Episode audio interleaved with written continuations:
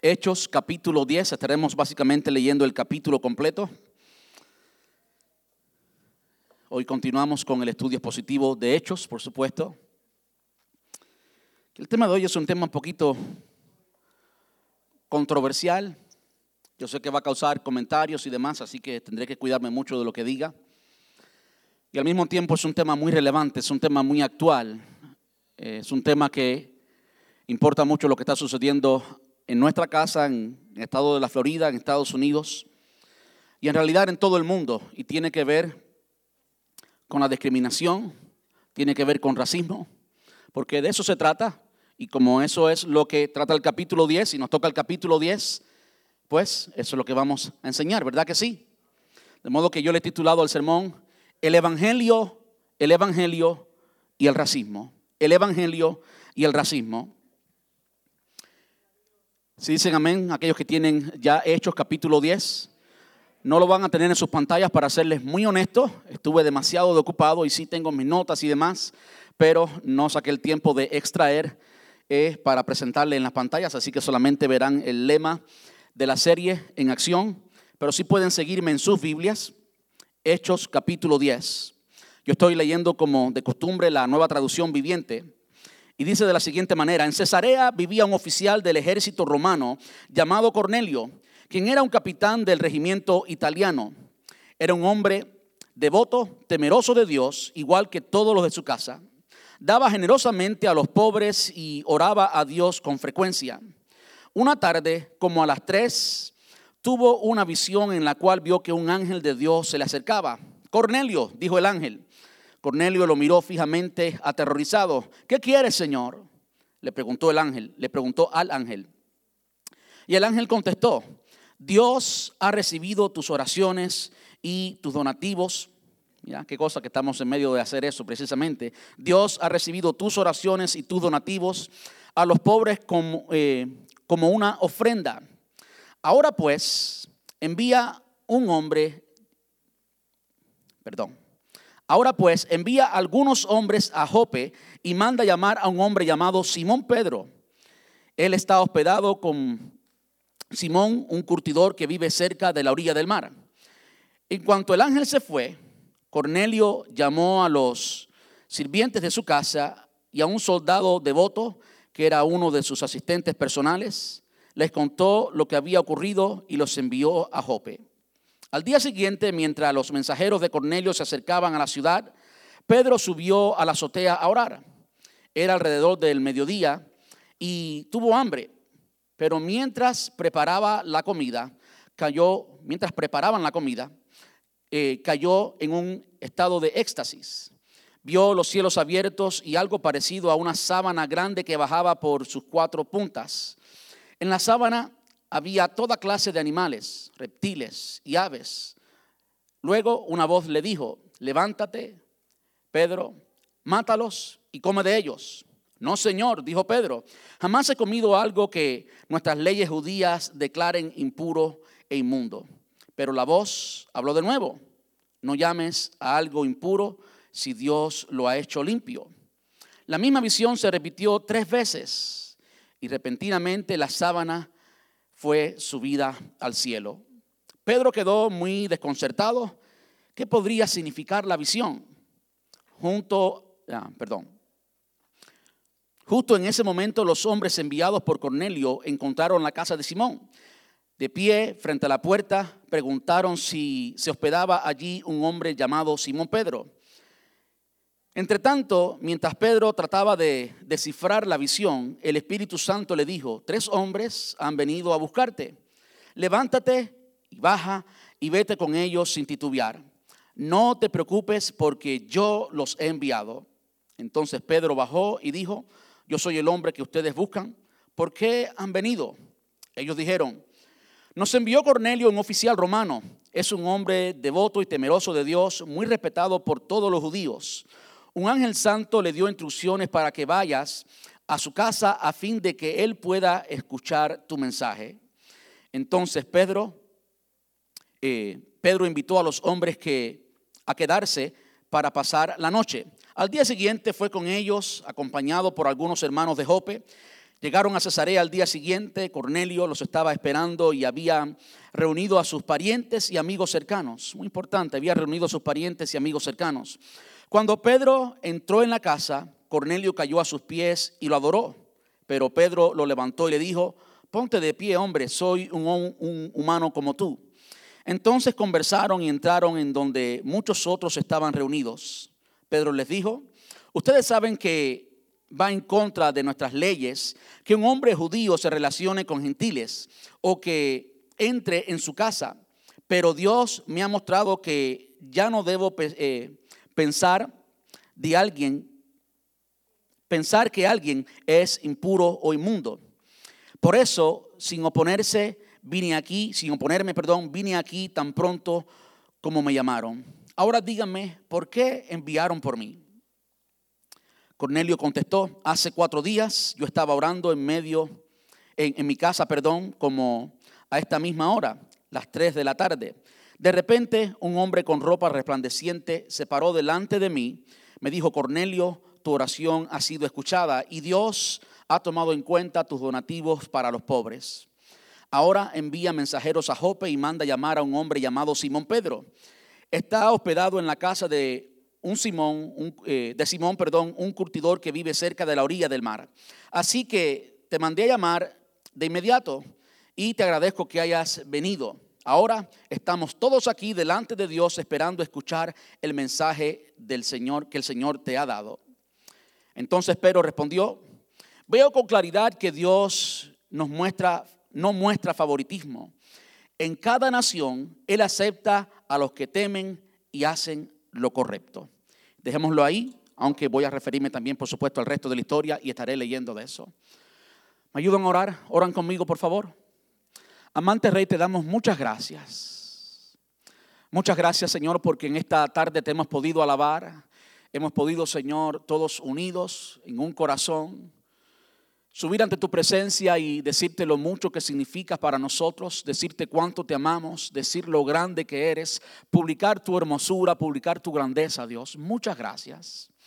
Es un privilegio, Señor, poder entrar en tu presencia. Es un privilegio hablar, adorar, tener intimidad con aquel que hizo los cielos y la tierra, aquel que es eterno. Y referirnos a ti como hijos. Muchas gracias, muchas gracias.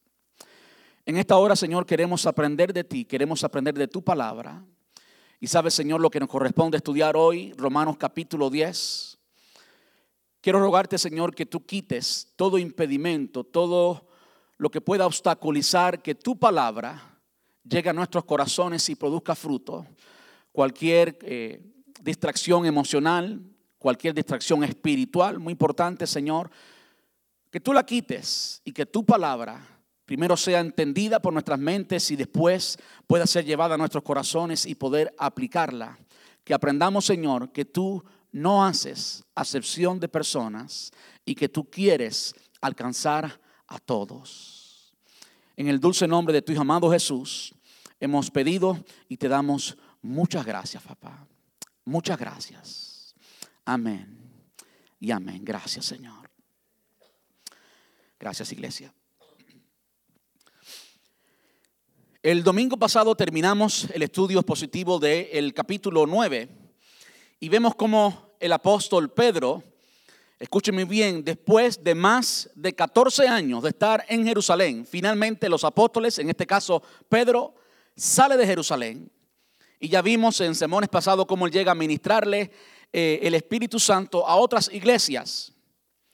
Vimos el domingo pasado cómo Pedro sana a Eneas y cómo resucita a Dorcas, cómo el poder que le fue prometido en el capítulo 1, versículo 8, todavía estaba allí, era permanente.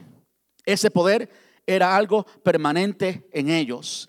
Y vimos una vez más, una vez más, como hemos visto en todos los sermones que hemos predicado de hechos y como lo veremos en todos los que siguen, una vez más, que cada vez, absolutamente cada vez que el poder de Dios se manifiesta de una forma extraordinaria, como en sanidad, como en resurrección, definitivamente extraordinario, ¿eh? que alguien resucite, siempre es por la salvación de las almas, siempre es por la salvación de las almas. ¿Por qué por la salvación de las almas? No es que yo, te, yo esté predispuesto a los, a, los, a los milagros, a los dones. Yo creo absolutamente en los milagros y los dones. Creo que son vigentes para el tiempo. ¿verdad? Yo he orado y han ocurrido milagros, pero tenemos que entender algo, que el milagro más grande que puede ocurrir, el milagro más poderoso, el más extraordinario, aún mayor que la resurrección, es la salvación de un alma. Yo sé que eso no es extraordinario a lo que vemos inmediatamente, porque no vemos que una persona es transformada totalmente cuando acepta a Jesús, pero la Biblia, ¿ok? Nos dice lo que está pasando espiritualmente. Por supuesto, produce mucho más emoción cuando vemos a un paralítico ser sano, cuando vemos a algo que es visual, algo que podemos ver con nuestros ojos, produce mucho más emoción, ¿verdad que sí? Pero yo les quiero decir algo, esa persona que puede recibir eh, sanidad, eventualmente puede enfermar, ¿verdad que sí? Como cualquiera se enferma. Los cristianos también se enferman y eventualmente pueden morir, ¿sí o no? La salvación es eterna. La salvación es eterna. Y Jesús vino para salvar. Jesús vino para salvar, para salvar en múltiples ocasiones. El Señor hacía un milagro, especialmente en, la primera parte de su ministerio, los primeros años, dos años de su ministerio. Cuando hacía un milagro, muchas veces le decía, no digas nada. Tranquilo. ¿Por qué? Porque el mensaje no estaba completo. El mensaje no es solamente Cristo sana, sino Cristo salva. El mensaje de la salvación es mucho más significante, es algo de un impacto eterno, mucho más importante que la sanidad. Y vimos la semana pasada cómo Dios sanó a Eneas y cómo resucitó a Dorcas. Ahora, algo importante que lo vimos frescamente allí la semana pasada y que tiene que ver con el sermón de hoy es quién fue Dorcas. ¿Quién fue Dorcas? Esta mujer era una mujer devota, una mujer que amaba a Dios y también era una mujer generosa. Todas las viudas, escuche cómo esta mujer podía ver la pobreza y no solamente verla, sino tomar acción. Era una mujer generosa, de modo que todas las personas, todas las mujeres, todas las viudas, cuando hablamos de las viudas, estamos hablando del sector de la sociedad más necesitado en ese entonces. ¿Ok? Eh, la cultura judía y la cultura de en, aquel tiempo, que una mujer fuera viuda, quiere decir que no tenía esposo, que no tenía hijos, varones. Era una mujer que dependía absolutamente de los demás. No era la cultura americana de hoy que la mujer es una profesional y puede ganar incluso hasta más que, que su esposo. Eso no existía en aquel entonces. De modo que una mujer viuda estaba en necesidad. Y vemos cómo Dios usó a varias mujeres, María Magdalena, Lidia, la vendedora de púrpura, ¿verdad que sí? Y vamos a ver otros eh, ejemplos de diferentes mujeres que Dios usó y que eran gente generosa. Esta mujer había sido tan generosa que allí, cuando estaba muerta, eh, había muchas viudas llorando y recordando y el capítulo 9 nos dice cómo estaban hablando de lo generosa que esta mujer había sido con ellas. Y eso es lo primero de lo cual quiero hablar hoy. ¿A quién Dios usa? ¿Quién Dios usa? ¿Quién puede ser un instrumento en las manos de Dios? El capítulo 10 quise leerlo casi completo, ahorita voy a leer la segunda parte. Porque yo no puedo asumir que todas las personas que me están escuchando aquí y fuera de aquí a través de los medios de comunicación eh, conocen la historia.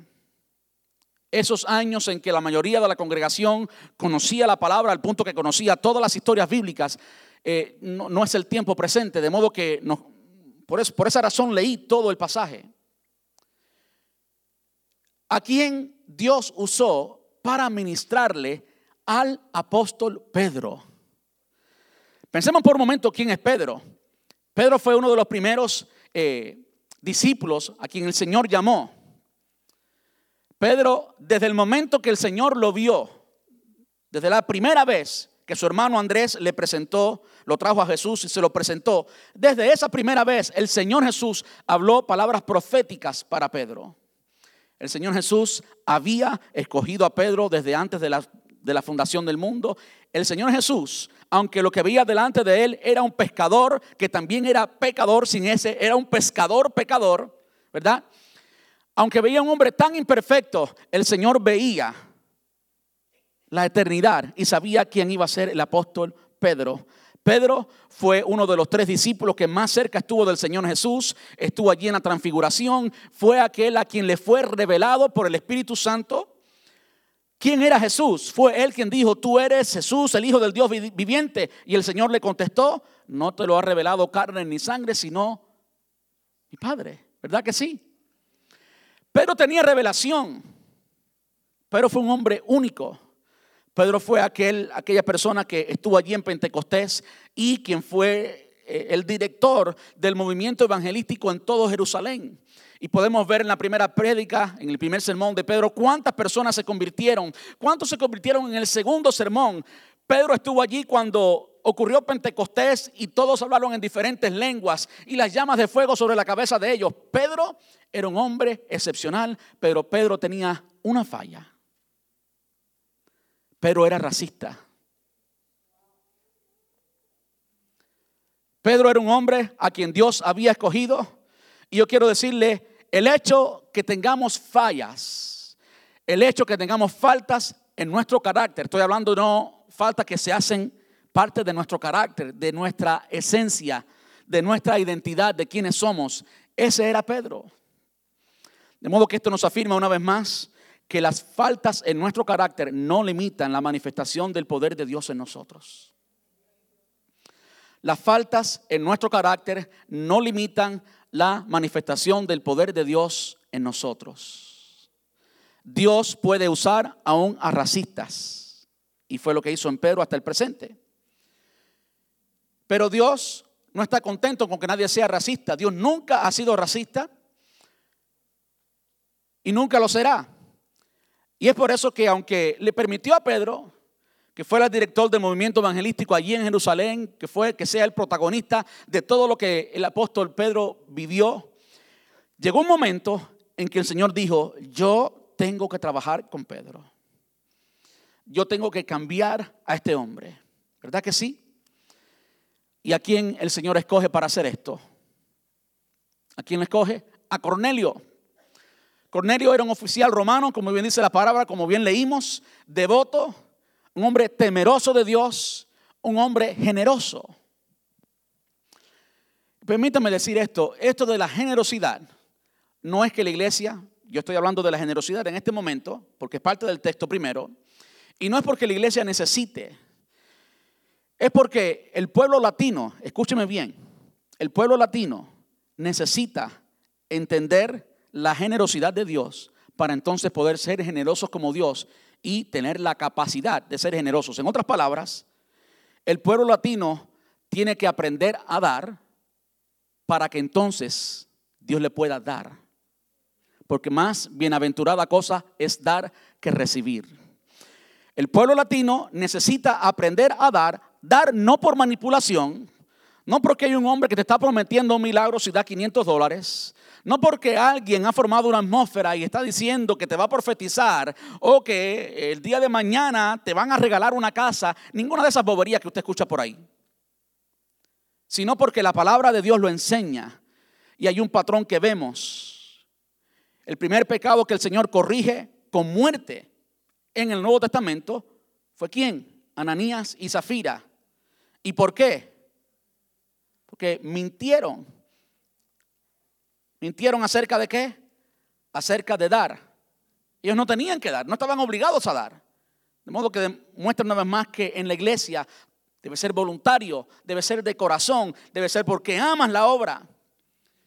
Y el hecho de que la iglesia más poderosa que ha existido, al menos en, eh, en, la historia de la iglesia, el periodo del tiempo en que la iglesia era más pura, más poderosa, que es lo que hemos leído en el libro de Hechos, la iglesia primitiva, el hecho de que la generosidad caracterizó a los cristianos, a todos, a todos los creyentes, nos dice que el creyente simplemente debe ser generoso.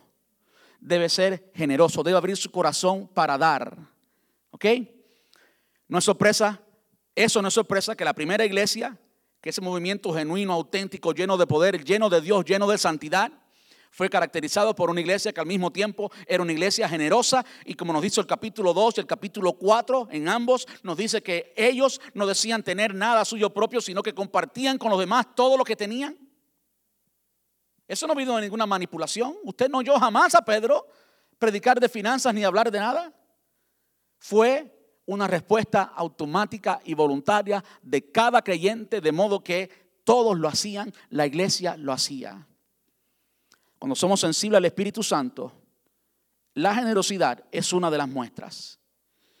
Antes incluso de ese tiempo podemos ver a José de Arimatea, quien enterró a Jesús, un hombre rico que llegó y puso allí su dinero. Y hemos visto a diferentes personajes en todo lo que hemos visto hasta ahora y vamos a continuar viendo como Lidia de nuevo, la vendedora de púrpura, como María la de Magdala, María Magdalena, había muchas Marías en aquel entonces porque María era el nombre de la hermana de Moisés. ¿Ok? Y como era el nombre de la hermana de Moisés, muchas mujeres querían llamarse María. Evidentemente tenemos María, la madre de Jesús, y muchas otras Marías. Las tres Marías, como dicen por ahí. Había mucho más que tres. Pero esta María era tan conocida y era de la ciudad de Magdala, por eso le dicen María Magdalena. Y era conocida porque era una mujer de influencia.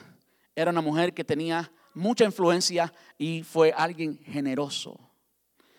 Yo repito esto porque la generosidad también fue lo que caracterizó a quién?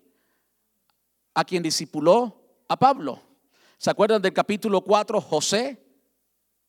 José, a quien conocemos como Bernabé. El capítulo 9 eh, también vimos de él. ¿Quién fue aquella persona que tuvo incluso más visión, más visión que los mismos apóstoles.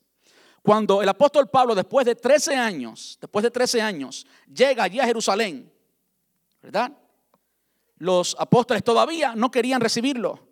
Y es Bernabé quien lo recibe, es Bernabé quien escucha, a ver, Pablo, o a ver, Saulo, me imagino que le ha dicho, quizás a la distancia. A ver, Saulo, sin temor ninguno, aunque el hombre era un asesino. Dime cuál fue tu testimonio. Y Pablo le cuenta, no es que el Señor se me apareció. Y le cuenta todo el testimonio y le cuenta cómo Ananías había venido a donde de él. ¿Quién era este hombre? ¿Quién era este hombre? José, a quien conocemos como Bernabé. Y la Biblia nos dice que era un hombre generoso. Generoso. ¿Verdad que sí? ¿A quién Dios usa? Dios usa a cualquier persona. Dios usa a cualquier persona que es devoto, que tiene una relación con Dios y es una relación que da fruto. La palabra Jesús mismo nos enseñó en varias ocasiones que por sus frutos los conoceréis, por el fruto. El fruto no es una manzana, un mango, una uva una banana, no, el fruto es el producto. ¿El producto de qué? El producto del Espíritu Santo. Como hemos aprendido y vamos a continuar aprendiendo, el Espíritu Santo es una persona.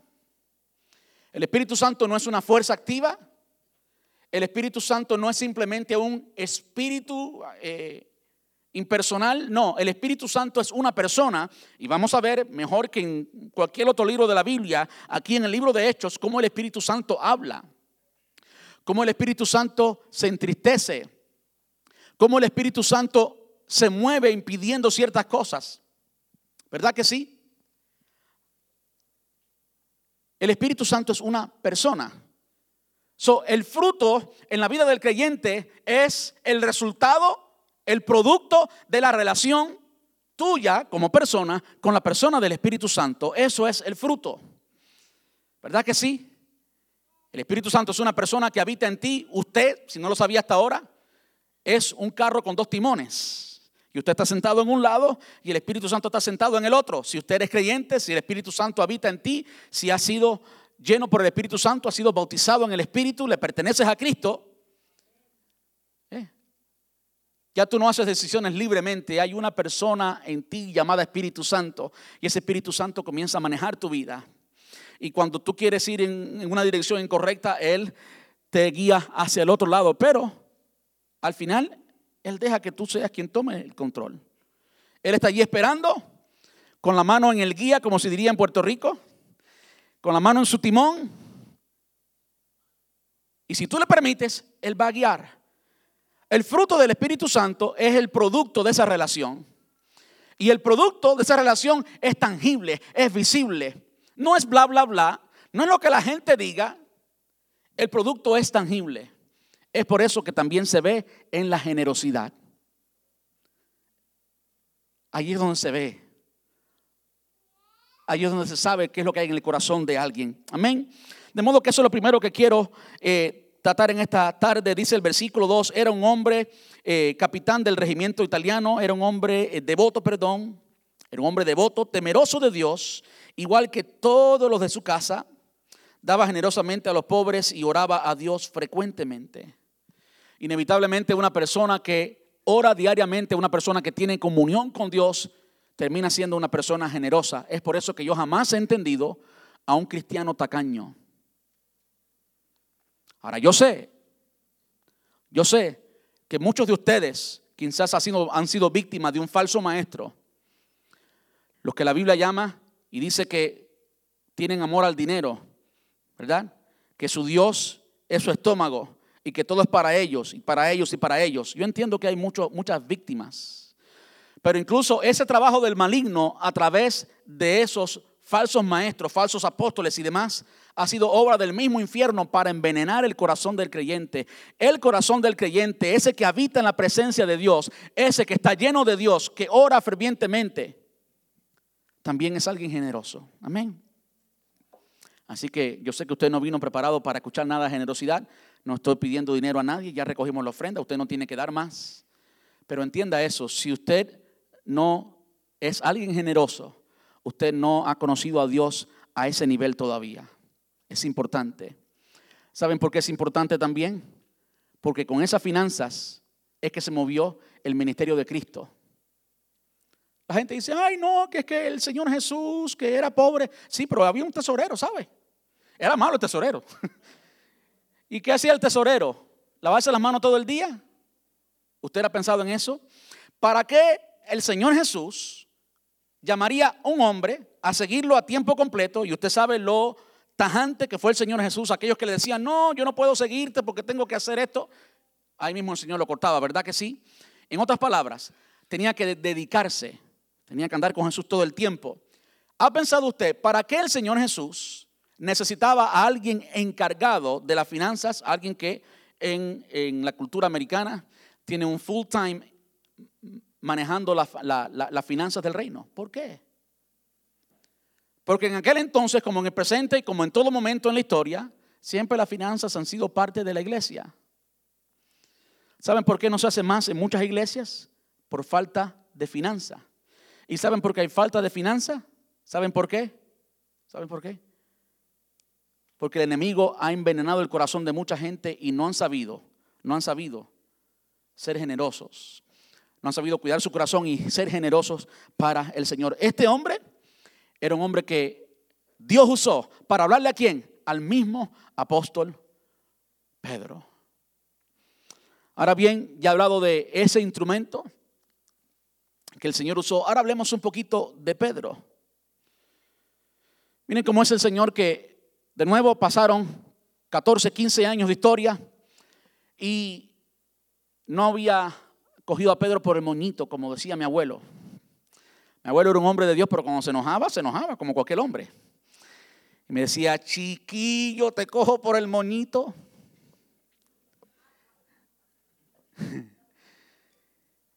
El Señor no había cogido a Pedro por el moñito todavía, pero llegó un día, llegó un día que el Señor le llamó la atención.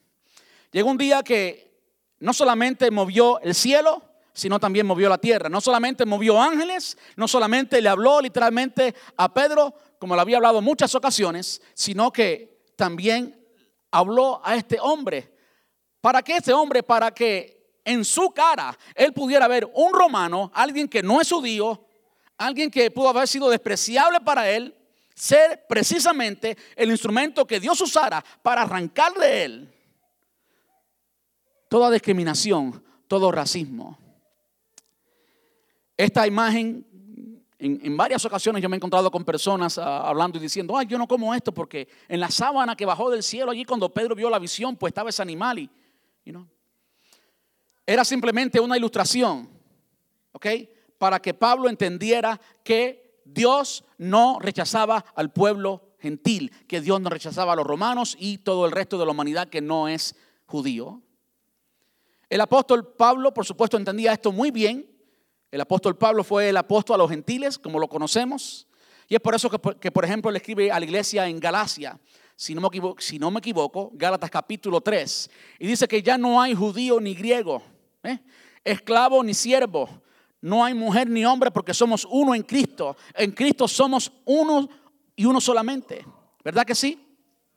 De modo que ese, estos pasajes nos ilustran cómo Dios no es un Dios que desprecia a nadie. No es un Dios que desprecia a nadie. ¿Y cómo, qué significa eso para nosotros hoy? ¿Qué tiene que ver eso con nosotros hoy? Bueno, ¿a cuántas personas tú has despreciado? ¿Cuántas personas para ti, pues, tú no te atreves a predicarle a esa persona? Algo que tenemos que entender que es que el Señor Jesús, ¿con quién andaba? ¿Con quién andaba el Señor Jesús? Sí, con sus discípulos. Pero todo el tiempo que no estaba con sus discípulos, ¿dónde estaba? Comiendo y compartiendo con quién? Con pecadores, hasta con prostitutas, con todo el mundo estaba él compartiendo y comiendo y muchas veces fue juzgado por mucha gente que era alguien malo, que era alguien falso, que, andaba haciendo cosas malas, porque andaba con quién? Andaba con los pecadores, con los que todo el mundo sabía que eran pecadores. Y hoy en día, ¿cuántas veces las personas en la iglesia ven a alguien que se peina de diferente manera o alguien que tiene algo en su piel y enseguida le ponemos un, un asterisco? No, a esa persona no me acerco. ¿Cuántas personas no han recibido el Evangelio por el estereotipo que tienen? ¿Verdad que sí? Pero tenemos que romper con toda barrera, absolutamente con toda barrera, y amar, amar a todos, amar a todos. Como les compartí ayer a los, a los líderes.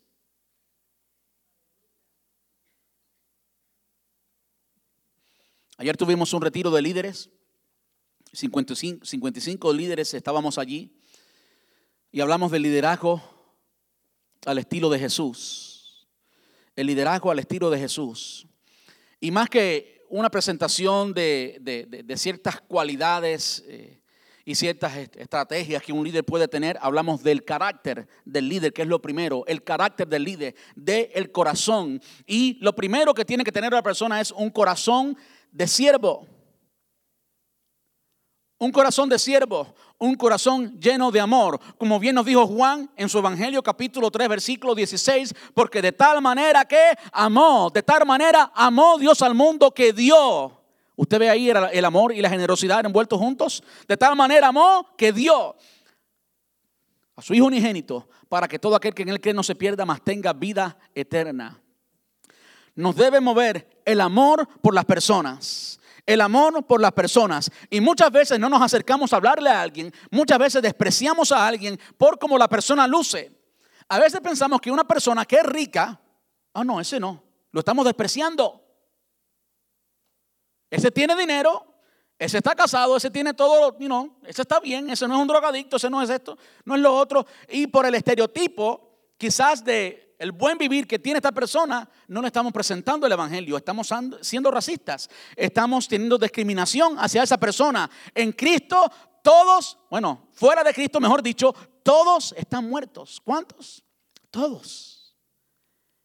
Ese ricachón que se cree justo, incluso la persona que tiene cierto eh, nivel moral y que tiene una familia normal y que no es ladrón, ni borracho, ni mujeriego tenemos que enseñarle que delante de los ojos de Dios es tan pecador como el drogadicto más grande que ha habido, como el asesino más grande que ha habido. Así lo es. Cuando usted llama a un cuando un policía lo detiene a usted porque va pasado de velocidad, usted no puede decirle al policía, no, mira, que yo soy muy bueno. Yo no le pego a mi esposa y yo no robo. Por lo tanto, perdóname este ticket. ¿Verdad que sí? ¿A cuánto se le ocurriría decir eso? A nadie, ¿verdad que sí? A nadie. El policía pensaría que, que estamos locos si le venimos con una así. Bueno, así es con Dios. El pecado, la paga del pecado es muerte, y el pecado es pecado. Y el pecado más grande que ha tenido el hombre ha sido rechazar a Jesús. Rechazar a Jesús, ser orgullosos y creer que podemos hacer las cosas bien. ¿Verdad que sí? De modo que a esa persona que se cree moral, pues tú tienes que predicarle el Evangelio.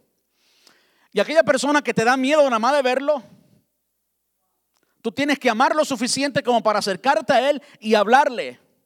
Tienes que amarlo, tienes que amarlo, tienes que amarlo. Usted me entiende, cuando Jesús escogió a los discípulos, ¿a quién escogió? ¿A quién escogió? Pablo nos dice a quién escogió. Está en 1 Corintios, creo, creo que en el capítulo 1. Primero Corintios capítulo 1, en la primera salutación de la iglesia en Corinto, el apóstol Pablo le dice a esta iglesia a quién el Señor escogió. Dice, porque lo vil y lo menospreciado del mundo escogió Dios. ¿Cuántos son escogidos?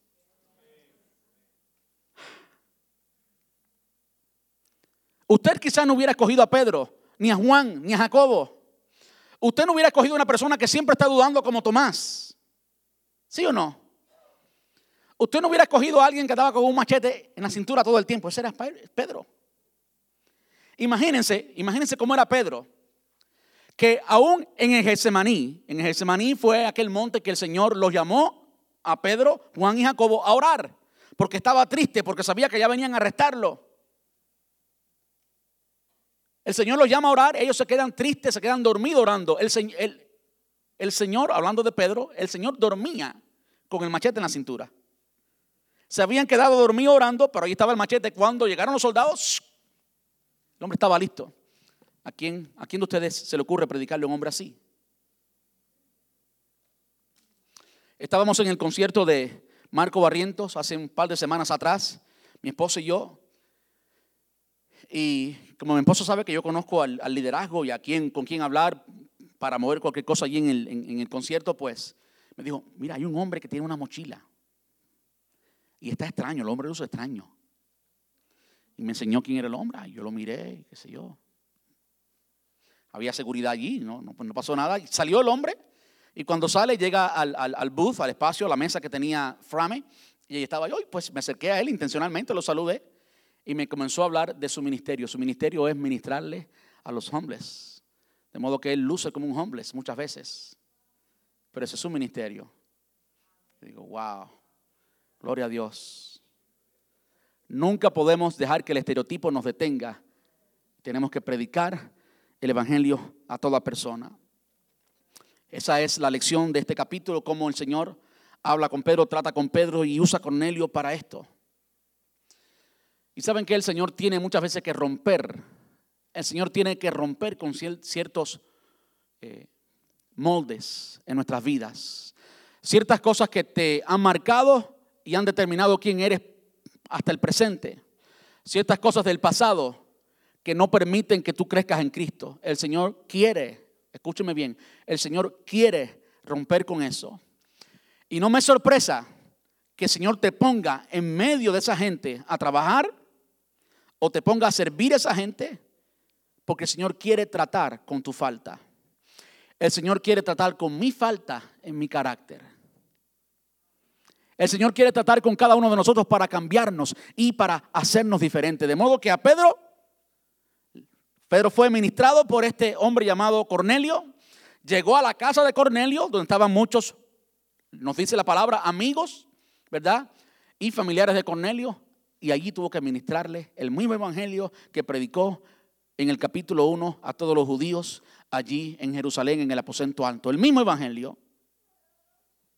Y allí vio como el Espíritu Santo descendió sobre ellos y es lo que sigue.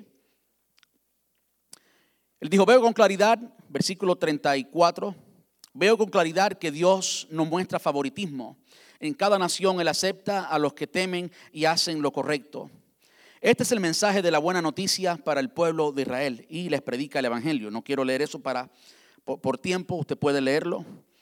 Dice el versículo 44, escuche bien, mientras Pedro aún estaba diciendo estas cosas, el Espíritu Santo descendió sobre cuántos? Sobre todos los que escuchaban el mensaje. todos los que escuchaban el mensaje. Muy importante, los creyentes, eh, los creyentes judíos que habían llegado con Pedro quedaron asombrados al ver que el don del Espíritu Santo también era derramado sobre los gentiles, pues los oyeron hablar en otras lenguas y alabar a Dios. Ellos lo vieron y lo oyeron, fueron testigos. Entonces Pedro preguntó, ¿puede alguien oponerse a que ellos sean bautizados ahora que han recibido el Espíritu Santo tal como nosotros lo recibimos? Por lo tanto, dio órdenes que fueran bautizados en el nombre de Jesucristo. Después Cornelio le pidió que se quedaran, eh, se quedara varios, varios días con ellos y así termina el capítulo 10. ¿Qué podemos aprender de esto? Bueno, que ellos, los gentiles, eran parte de la iglesia. El Señor puso a Pedro en medio de los gentiles y tuvo que actuar, tuvo que no solamente estar allí como un desconocido, no, no, no, él tuvo que ministrarle el mismo Espíritu Santo que le había ministrado allí en, en el día de Pentecostés, ahora tenía que ministrarlo a estos, a los que hace unas horas atrás, literalmente horas atrás, él mismo despreciaba. De modo que cuando el Señor te ponga, escúcheme bien, en una condición desagradable, no la menosprecies. Porque si la menosprecias, vas a continuar en esa condición desagradable por mucho tiempo. Porque el Señor no, no, se da por vencido. El Señor no va a cruzar los brazos y va a decir, no, ay, yo no pude. No. Entonces, pare de sufrir. ¿Cómo te para de sufrir? Rindiéndote al Señor rindiéndote al Señor. Si el Señor te ha puesto en una condición, en un ambiente difícil, pesado para ti, es porque quiere cambiar algo en ti. Y si tú no quieres cambiar, pues simplemente estás alargando el proceso, porque el Señor no se da por vencido. Ese fue el proceso que él, eh, eligió.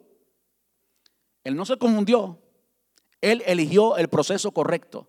Él nunca se confunde, ¿verdad? Por lo tanto, quien se confunde somos nosotros. Cuando estés en una posición incómoda, pregúntale al Señor.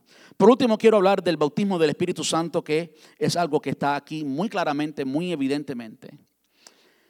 Algo que me llama la atención es no solamente aquí, sino las cuatro veces, las cuatro veces que vemos que el Espíritu Santo cae sobre un grupo de personas, y de nuevo era un grupo que estaba reunido ¿dónde? en la casa de Cornelio. ¿Quiénes eran?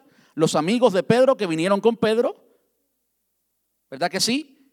Los dos guardias que habían ido, o los dos sirvientes y, el guardia que había ido, y nos dice literalmente que eran los familiares y los amigos de Cornelio. ¿Estaban dónde? ¿Dónde estaban? En la casa de Cornelio. Alguien me dijo en una ocasión, oye, eso de la célula no está en la Biblia. A mi hijo lee y entiende, porque está ciego. ¿Eh? Porque sí ocurrió en la casa de Cornelio. ¿Y usted sabe lo que es el aposento alto? Era una habitación de una casa. Entonces, sí, en las casas sucede mucho. En las casas sucede mucho. Estamos acostumbrados al evangelio de show, el evangelio de espectáculo, donde se recibe el Espíritu Santo en una multitud y con un micrófono. Y si no hay micrófono, pues entonces no hay Espíritu Santo. Eso es un show. ¿Usted se da cuenta? Ahora, algo interesante. El Espíritu Santo descendió sobre cuatro grupos de personas diferentes y usted puede aprender de esto en el sermón El bautismo en el Espíritu Santo. Ese es literalmente el título del sermón de la serie La vida en el Espíritu. Predicamos aquí de eso hace dos años atrás. Ese fue el título del sermón. Muy controversial, ¿verdad? El tema del bautismo en el Espíritu Santo y el hablar en lenguas. ¿En qué lengua hablaron ellos aquí? En las mismas, exactamente las mismas que se habló el día de Pentecostés en el aposento alto en Jerusalén. ¿Qué lenguas eran esas? No era arranca la baranda, usa camay, no era nada de eso. ¿Eh? Eran lenguas que se entendían. ¿Por qué yo sé eso? Porque el apóstol Pedro dice, así como nosotros al principio, idénticamente, idénticamente el mismo escenario. ¿Cómo sucedió al principio? El día de Pentecostés estaban todos allí y estaban oyendo a estos hombres hablar en su lenguaje era un lenguaje eh, humano. No el lenguaje de ellos, pero era un lenguaje humano. ¿Sobre cuántos cayó? Sobre todos. ¿Ok? Entonces, muchas veces cuando hoy estamos en una iglesia, estamos en una congregación y decimos, vamos a ministrar el, el bautismo en el Espíritu Santo. Primero, quien único puede hacer eso es el Espíritu Santo. No hay hombre que diga, bueno, mañana o a las 3 de la tarde vamos a ministrar el bautismo en el Espíritu Santo. Porque es el hombre quien hace ese calendario. El Espíritu Santo, hablando en un caribeño, bien caribeño, bautiza a quien le dé la gana cuando le dé la gana. Y no hay hombre que pueda formar ningún espectáculo, ningún show, ningún ambiente para que entonces el Espíritu Santo se manifieste y bautice. No, lo que pasaba es que tenía que confirmarse en presencia de Pablo. Pablo tenía, Pablo no, Pedro. Pedro tenía que entender, él tenía que entenderlo por ser un hombre eh, con prejuicios, por ser un hombre racista. Él tenía que entender que también esos hombres podían ser salvados por el Evangelio, podían ser alcanzados por Jesús y llenos del Espíritu Santo. De modo que él mismo tuvo que estar allí y ver cómo hablaban en lenguas, como ellos al principio. Ahora, ¿cuántos hablaban en lenguas? ¿Cuántos dicen aquí? ¿Cuántos dicen? Todos, todos, todos. Ah. Cada vez los cuatro grupos diferentes de personas que el Espíritu Santo bautizó fueron diferentes grupos de personas para hacer saber públicamente que el Evangelio es para todos, como bien lo dice la palabra. ¿Para cuántos es la promesa? Para todos, para todos lo que el Señor llamare. ¿Cuántos? Ok. Es por eso que el hablar en lenguas, el hablar en lenguas es un don del Espíritu Santo. No es necesariamente la evidencia inicial exterior del bautismo en el Espíritu Santo. ¿Por qué? Porque no todos hablan lengua hoy. Lo que, lo que ha sucedido hoy es que hemos, hemos categorizado a diferentes grupos de creyentes según, según nos parece a nosotros. Y decimos que un creyente que no habla en lenguas, pues no tiene fe para recibir la promesa del Espíritu Santo. ¿Sí o no? No tiene fe o está en pecado o no está cerca de Dios o no ha buscado a Dios. Pero cada vez, cada vez que el Espíritu Santo vino sobre un grupo de personas, cuatro grupos étnicos diferentes, ¿ok? Cada vez ¿Quiénes, hablaban lengua? Todos. Lo que vemos hoy en muchas iglesias no se parece en nada a lo que ocurrió en Pentecostés. ¿Por qué decimos eso? No se parece en nada. Yo he sido parte de iglesias en las que se ministra esto toda mi vida y toda mi vida he visto, vamos ahora a hablar en lengua, vamos ahora. Pero yo nunca he visto a nadie hablando en ruso, ni en chino, ni en, mandarín, nunca. ¿Por qué decimos que es lo mismo? No es lo mismo. Ahora, ¿es bueno hablar lenguas? Sí, es un don. Yo hablo lenguas. Pablo decía, yo hablo lenguas más que todos ustedes, pero ustedes no me, no me oyen hablar lengua en público. Pablo decía eso. Entonces tenemos que entender, tenemos que entender la palabra de Dios y no andar por ahí. Hay escuelas, esto a mí me, asombra, hay escuelas que enseñan a hablar lenguas. Miren qué disparate más grande. Hay escuelas que enseñan a hablar lengua. Entonces, iglesia, ¿qué nos ha dicho el, Señor hoy? Nos ha hablado de la generosidad. No es coincidencia. Escúcheme bien, ¿por qué yo hablé de esto al principio y por qué hablé un poquito o mucho de esto? ¿Por qué, lo hablé? Porque es parte del texto bíblico. Y si es parte del texto bíblico, eso significa que es importante para Dios. Y si es importante para Dios, más me vale a mí como predicador que sea importante para mí y que no lo evite porque sea el tema que sea de, controversial y difícil de hablarlo. No, está ahí, es parte del texto. Él se tomó el tiempo, el Espíritu Santo se tomó el tiempo eh, inspirando a Lucas para escribir esto. Lo vemos en el capítulo 10, lo vimos en Dorcas en el capítulo 9 en el anterior, lo vimos en Bernabé en el capítulo anterior, lo vimos en el capítulo más anterior con, con cómo el Señor corrige a, Ananías y Zafira. Está claro. Si está en la palabra de Dios y está tan claro, literalmente escrito, entonces ¿cuál es el problema en creerlo? Amén. Eso es lo primero que aprendimos hoy. Tenemos que aprender a que nuestra intimidad con Dios, que nuestra comunión con Dios también se manifiesta en la generosidad. Es por eso que yo creo que el Señor nos va a dar una iglesia que vamos a comprar con nuestro dinero. Yo comencé pidiéndole al Señor algo regalado. Ya, estoy, estoy pidiéndole al Señor desde la, desde la mentalidad pequeña de un latino que cree que todo es regalado. No. Es por eso que yo no, no me sorpresa que el Señor comience a bendecir a, algunos de ustedes. ¿eh? No me sorpresa que el Señor comience a bendecir a algunos de ustedes y abrirle puertas gigantes y a multiplicar las finanzas de la iglesia, porque es así como al Señor le place. Tanto María Magdalena como Bernabé, como cada uno de ellos que fue generoso, eran que eran parte de la iglesia. No tenemos que depender del mundo ni del millonario que simplemente quiere declarar en los impuestos que donó tanto. No. El Señor es el Señor de la iglesia y quiere bendecir las finanzas de la iglesia para que redimidos por la sangre de Cristo demos para el Señor. Ese es el plan de Dios. El plan de Dios es lo que la Biblia dice allí en Corintios, cada uno de cada uno. Y si el Señor te ha bendecido poco, pues tú das lo que puedes. Y si te bendició mucho, si te bendijo mucho, perdón, pues entonces puedes dar mucho. Lo primero que tenemos que aprender es eso. Nuestra intimidad con Dios también se manifiesta en nuestra generosidad. Un cristiano tacaño es una anomalía. Lo segundo es que el Señor no es racista y que así como en Pedro, el racismo el Señor lo arrancó de su corazón, aún después de 14 años de ser el apóstol Pedro, el director de la iglesia, Dios no va a dejar que tú sigas adelante limitando el Evangelio por una falta que tú tengas. Él no lo va a permitir porque costó la sangre de Cristo, porque costó la sangre de los apóstoles, porque la historia entera nos dice de mucha gente que ha muerto por el Evangelio, porque hoy, hoy en día, hoy, cada cinco minutos, una persona muere por el Evangelio. ¿Por qué? Vamos nosotros en ninguna excusa de tener el Evangelio. No tenemos excusa. Y el Señor va a tratar con aquellos en nosotros que quiera detener el Evangelio. Y por último, aprendimos del Espíritu Santo. Como el Espíritu nos bautiza a todo creyente. A todo creyente. No hay categorías de creyente. Ni uno que es más. Y se ganó el Espíritu Santo porque oró 10 horas. Mentira del diablo. Es un regalo, recíbelo, disfrútalo. Y no porque ores 15 horas, aunque ores, que ores 15 horas, bueno, ¿sabe? Así que si quiere orar 15 horas, ore 15 horas. Vamos a estar puestos en pie.